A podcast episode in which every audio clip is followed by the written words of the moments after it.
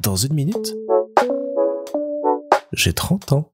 Salut Aujourd'hui, dans les 30 ans 2, je reçois Clément. Salut Clément. Salut. Alors Clément, tu fais partie de notre grand groupe de potes l'élite et on se connaît depuis facilement bientôt 15 ans Absolument. à peu près. Je t'ai connu, j'étais mineur, j'étais tout petit, mais on va y revenir avec grand plaisir, mais je voulais que tu te présentes en deux mots à celles et ceux qui ne te connaissent pas et surtout que tu nous dises, malheureusement, ton âge.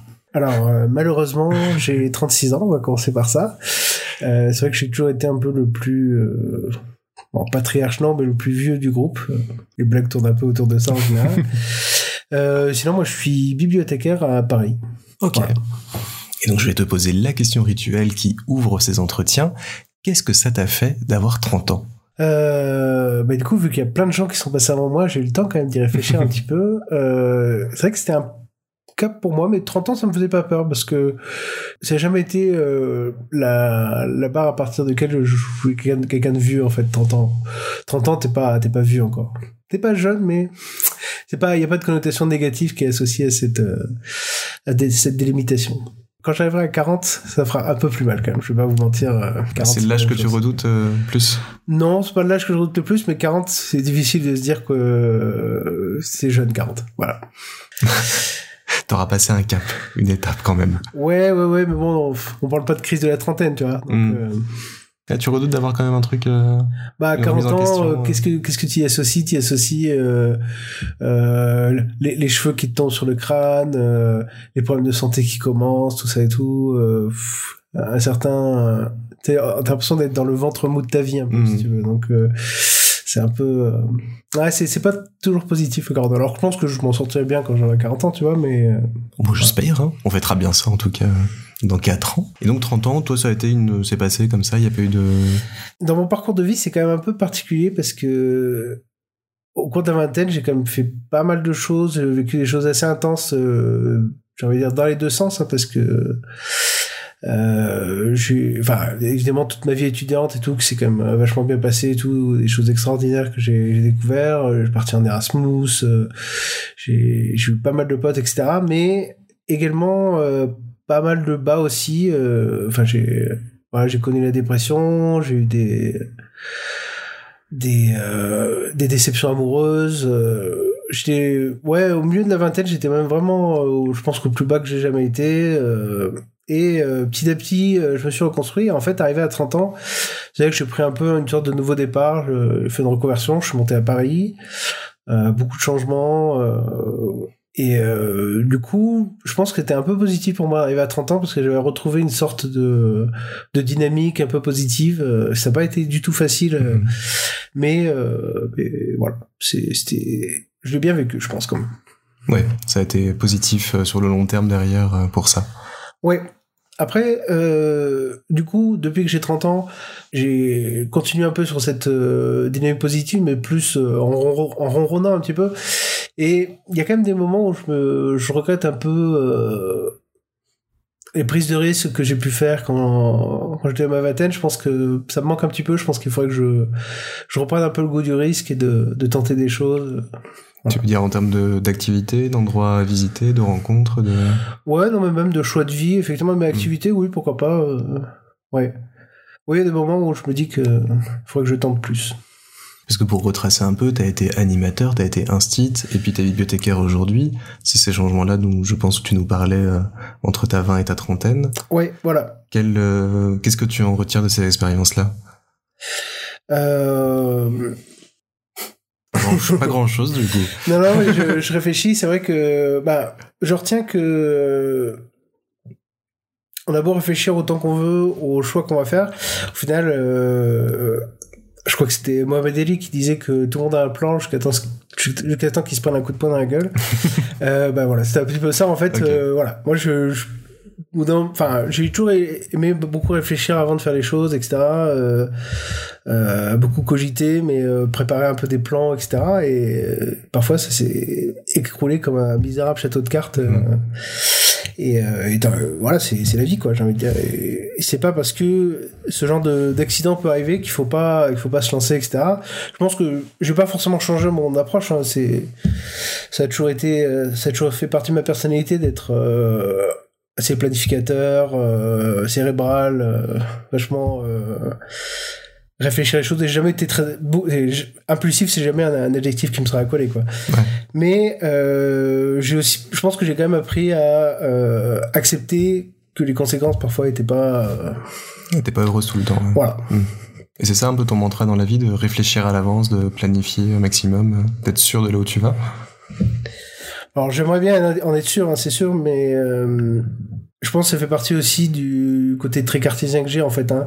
J'aimerais que euh, l'univers soit entièrement euh, connaissable, qu'on puisse calculer, etc. Alors évidemment c'est un c'est un doux rêve, hein. c'est c'est mon mysticisme à moi de penser que c'est c'est réel, ça ça l'est pas, mais je, je, pense que ça me rassure aussi sur de ça m'offre une illusion de contrôle sur, euh, sur ce que je peux faire. Et quelque part, je pense que ça m'apporte quand même une sorte de, de contrôle. D'accord. Et c'est ça que tu as recherché un peu dans le poste de bibliothécaire que tu as aujourd'hui? D'avoir ce contrôle, d'avoir euh, cette organisation qui permet de savoir euh, où est la connaissance, où sont les livres, comment les gérer? Ou c'est toute autre chose qui t'y a amené? C'est vrai que c'est un métier où on aime que les choses soient à leur place, mhm. qu'elles soient bien étiquetées, on aime la planification à long terme, le temps long je pense que c'est ça l'est même peut-être un petit peu trop pour moi. C'est un milieu enfin je m'imaginais pas aussi euh, conservateur. Alors pas forcément euh, d'un point de vue social ou euh, ou idéologique mais si quand même il y a une inertie quand même qui est, qui est difficile à, à bouger. Moi en plus là je suis dans un, un grand établissement à, à Paris et on compare souvent à un paquebot. Enfin pour qu'il manœuvre il faut ouais. il faut appeler trois services pour qu'ils enfin qu'ils activent les moteurs. Il faut enfin, il faut une demi-heure. Voilà, c'est très très long. Il faut mobiliser plein de gens. Euh, c'est euh, c'est un petit peu et c'est vrai que ça a un côté rassurant, mais ce qui me plaît le plus dans ce métier, en fait, c'est plus euh, d'être une en fonction support, en fait, de pouvoir euh, aider les gens sur des, projets, euh, servir d'appui, etc. En ce moment, je, je dirige pas de projet, par exemple, mais je suis vraiment au cœur de plusieurs autres, et je pense que c'est quelque chose qui me convient. C'est là que je, je m'épanouis le plus professionnellement, quoi. D'accord. Et en étant sur plusieurs choses, projets à la fois comme ça, tu as l'impression de t'épanouir, t'as pas besoin de toi de te concentrer sur un seul truc? Non, alors j'aime bien jongler avec plusieurs balles comme ça. Et c'est vrai que ça, a, ça a pu me jouer des tours parfois parce que hum, je parle de jongler avec plusieurs balles, mais en fait, dans la réalité de mon professionnel, il y a aussi une qualité qui est très importante et pour laquelle il faut encore que je bosse beaucoup, c'est de prioriser. Toutes les balles sont pas aussi importantes. Il va pas falloir donner autant de force à toutes ou autant hmm. d'attention à toutes. Et, euh, ça, j'ai du mal en fait. J'ai souvent trop tendance à me concentrer sur euh, la tâche qui est la plus confortable ou celle qui est venue en dernier, tout simplement. Hein, l'esprit humain fonctionne aussi comme ça. Euh, on se concentre sur euh, la dernière chose qu'on a vue. Et dans le milieu de la bibliothèque, on compare souvent, enfin, on le met souvent en opposition avec euh, l'internet et toute euh, la porte aux connaissances que ça ouvre.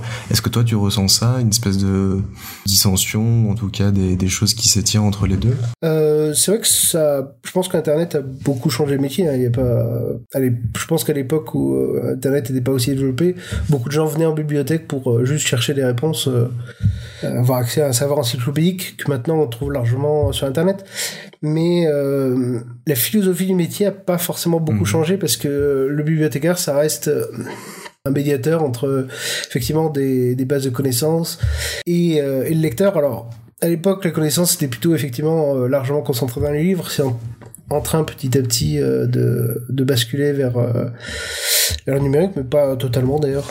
Je pense que ça sera jamais le cas totalement. On aura toujours euh, besoin du support physique et du support papier.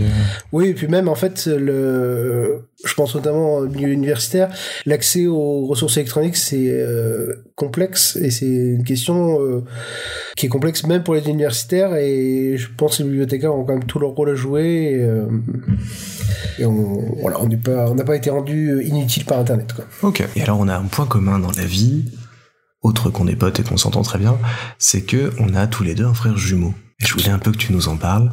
Quelle est ta relation, toi, avec euh, Simon, ton frère jumeau? Euh, bah, Je m'entends très bien avec lui. Lui aussi, il a connu euh, des, euh, périodes assez accidentées dans sa vie.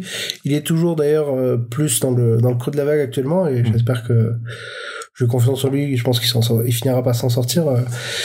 c'est quelqu'un pour qui j'ai beaucoup d'admiration. Je trouve qu'il a c'est assez étrange de dire ça parce qu'on a l'impression qu'on se complimente soi-même, mais c'est pas, c'est pas quand, quand, on est quand on est jumeau, on le voit pas forcément comme ça. Quand on était enfant, on a, il y avait des, on jouait beaucoup ensemble effectivement, euh, mais on était aussi très compétitifs. Alors quand on faisait du, du judo ensemble ou quand on jouait à des jeux ensemble, il fallait pas qu'on se qu'il y ait l'un de nous qui perde ou en tout cas qui se sente euh, voilà, on était, on pouvait être assez mauvais perdant, euh, pouvait se sentir humilié, ça partait en bagarre, etc. Il y avait des jours où on se battait, enfin des, des semaines où on se battait tous les jours. Quoi, et euh, on avait du coup inventé un personnage imaginaire qui perdait pour occuper la dernière place dans les jeux de société ou des choses comme ça, qu'on avait appelé Petite Sœur, qui du coup, bien. qui du coup perdait et ça nous permettait de de pouvoir tout lui mettre. Voilà, et puis de préserver la sensibilité de euh, la personne qui perdait. Quoi. Du coup, mes parents ensuite ont eu un, un troisième enfant, mais c'était un garçon. Ah. Et avec lui, comment la relation s'est construite euh bah, C'est vrai que c'est pas du tout la même chose, et puis on avait quand même pas mal d'égards, 7 ans, alors il y a eu Hum. pas mal de temps où c'était euh, le petit frère, euh, avec cette relation classique où c'est le petit dernier qui en passe tout, etc. Donc ça n'a pas été une relation spécialement proche euh, jusqu'à ce qu'il soit euh, qu'il soit au lycée en fait. Mais après beaucoup plus en fait. Et maintenant, euh, on s'entend très bien. On se parle pas spécialement souvent, mais quand on se parle, c'est euh, c'est toujours intéressant. Lui, il, est- il fait du théâtre, il est metteur en scène. D'accord. C'est quelqu'un aussi pareil de, de drôle, euh, d'intéressant. euh. Ouais, on, on s'entend très bien maintenant. Il a, il a évidemment beaucoup changé.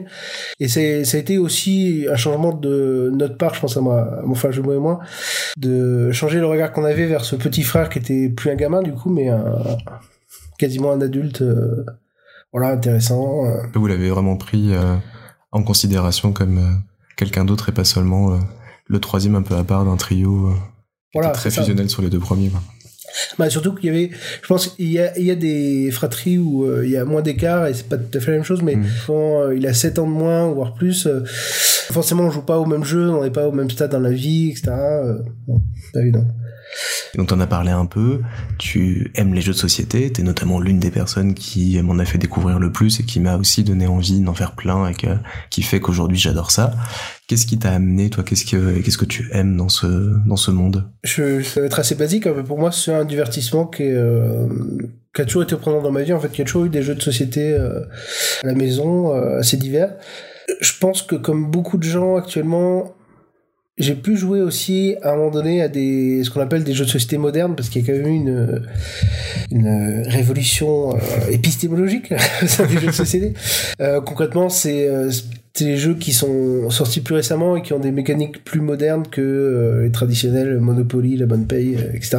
Et c'est vrai que ça a fait un déclic, c'est-à-dire que on pouvait voir une sorte d'intérêt. euh, moi, je- j'aime vraiment pas mal le type de jeu, hein, que ce soit des jeux d'ambiance ou euh, même des, petits jeux de gestion, on va dire, parce que voilà, ça fait triturer les méninges, etc.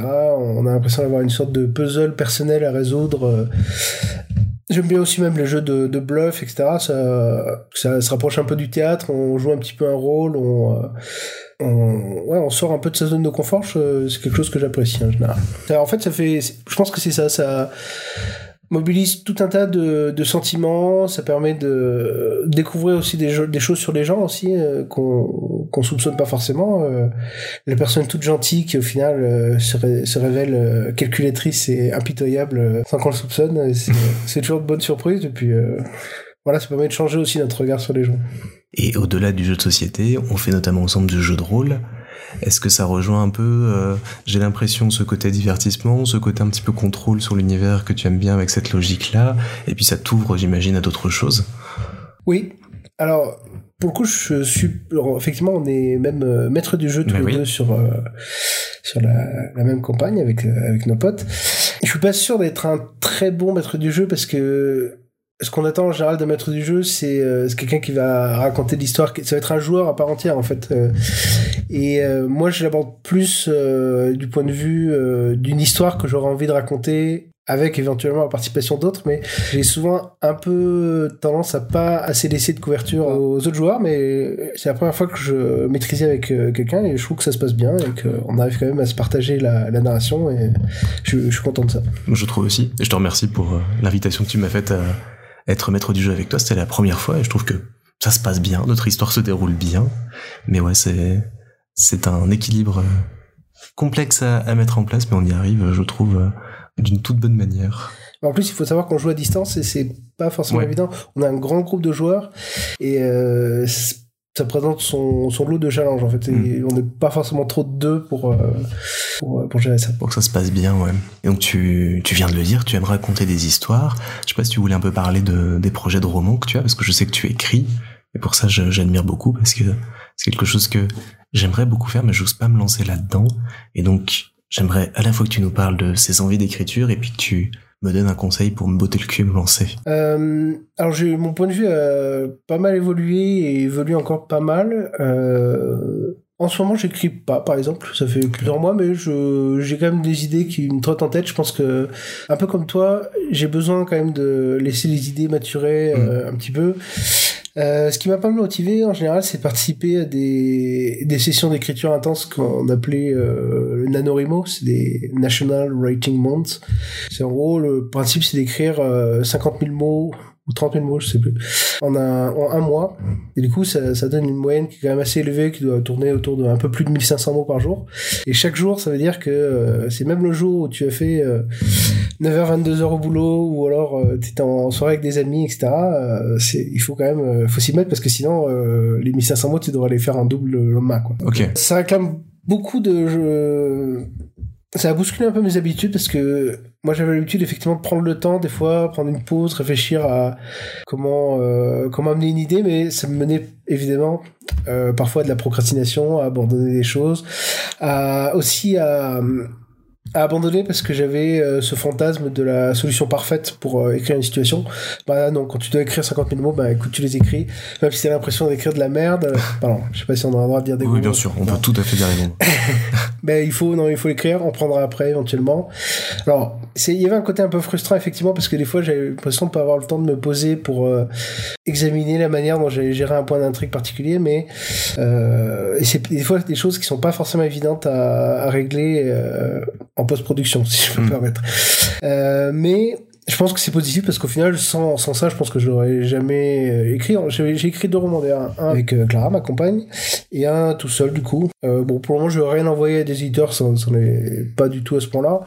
Ça viendra peut-être un jour si j'estime que c'est assez... Euh, la qualité est suffisante, mais je je veux pas spécialement de, je suis pas fixé là-dessus quoi.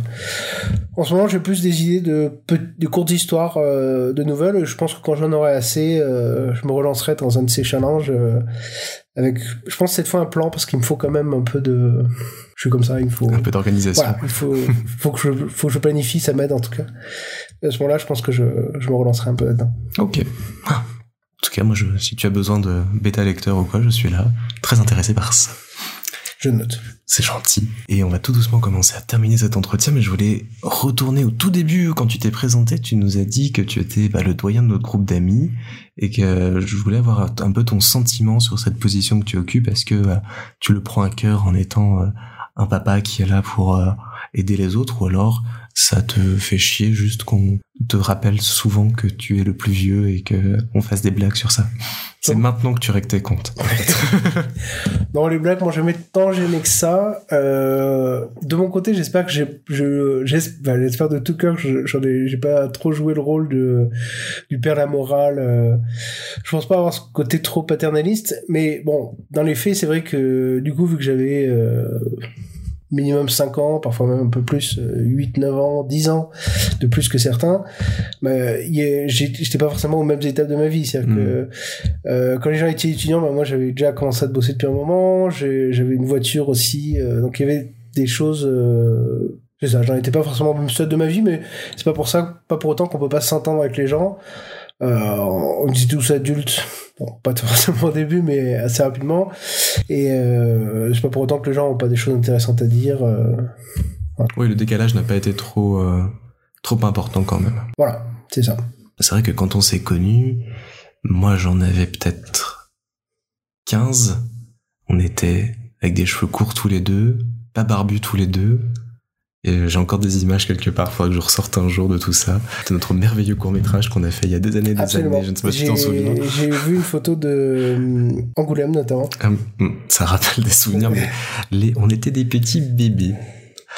Et je voulais quand même te demander, pour terminer, déjà, est-ce qu'aujourd'hui, tu te sens bien? Comment tu vois tes prochaines années? Comment tu vois les quatre prochaines années qui vont te mener aux 40 ans? Est-ce que tu as des projets, des envies, des choses particulières que tu voudrais euh, réaliser? euh, Il y a des voyages que j'aimerais bien faire, que je, je me fixe là-dessus. Je pense qu'on va voilà, euh, faire quelques, quelques escapades en, en, Europe notamment, parce que c'est... Euh, ça nous tient à cœur de voyager, mais on n'a pas forcément envie de trop prendre l'avion non plus. Donc, euh, si on peut le faire en train, ça, ça sera toujours du bonus. Euh, J'aimerais reprendre, recommencer à écrire, là, comme tu disais, mhm. euh, mais pas forcément avec. Euh, pas, pas, forcément en me mettant le couteau sous la gorge, mais euh, quand je serai prêt, quand j'aurai. mais en même temps, voilà, c'est ça, il faut être sur trouver l'équilibre entre être prêt mais aussi savoir se mettre un bon coup de pied au cul quand il faut parce que sinon sinon on fait pas les choses c'est ça faut se lancer voilà et puis sinon sinon au niveau professionnel je pense que ça changera pas forcément trop parce que mhm. je resterai euh, alors pas forcément dans cet établissement mais euh, euh, dans cette branche en tout cas c'est c'est probable. Actuellement, c'est vrai que je suis bibliothécaire, mais je m'occupe pas spécialement de livres. En fait, je, je travaille plutôt sur euh, voilà l'accompagnement euh, aux gens. Je travaille avec le, logiciel dont servent les bibliothécaires. Ça me dérangerait pas de retrouver un peu de contact avec le livre ou un poste qui est plus exposé au public euh, au niveau des de ce qui est proposé au public, des formations, ce genre de choses. Je pense que je peux m'adapter à pas mal de choses. je pense que je serais plus attaché à la qualité de l'environnement de travail aussi. Ça, c'est quelque chose. Mm. Euh, j'ai connu au cours de ma vie des environnements qui pouvaient être très toxiques et euh, je pense qu'il n'y a pas grand chose qui peut euh, plus miner le moral que, que ça. T'as réussi à trouver des armes ou des, des parades à ça au fur et à mesure du temps ou ça reste toujours une épreuve J'ai pas forcément en fait, c'est plus des manœuvres d'évitement en fait.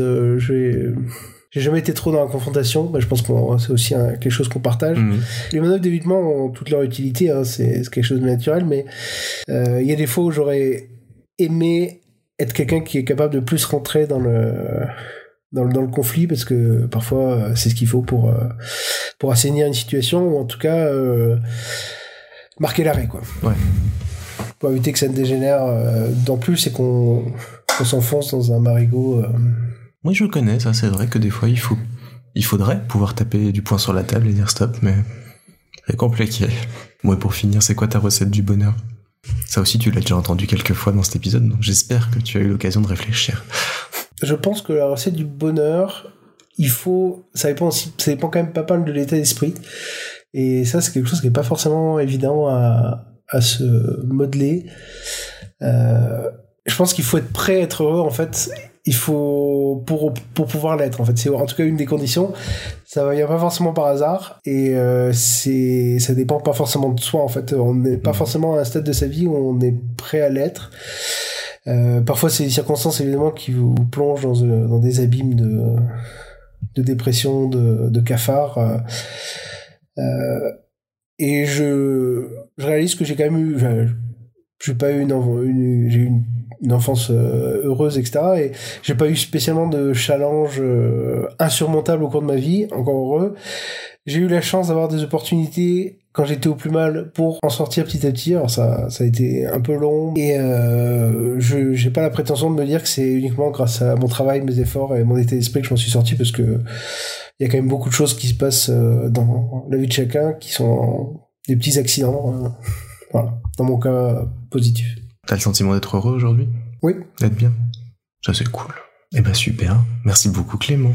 Et puis merci d'être un ami si proche et de m'avoir apporté tout ça au fil des ans. J'en profite pour te remercier parce que on le fait jamais donc. Euh, c'est gentil Baptiste. C'est vrai qu'on se le dit pas assez. Voilà. Et je, suis très heureux de compter, pouvoir compter sur toi comme ami. Et puis, euh, euh, je trouve que c'est un très beau projet. J'espère que, je suis sûr qu'il sera mené à complétion euh, dans des 30 ans. On fêtera bien ça en tout cas ensemble. Merci beaucoup.